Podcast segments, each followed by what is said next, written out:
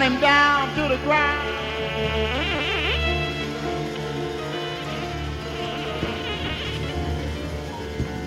But we're going to say a little prayer for him anyway. We're going to say a little prayer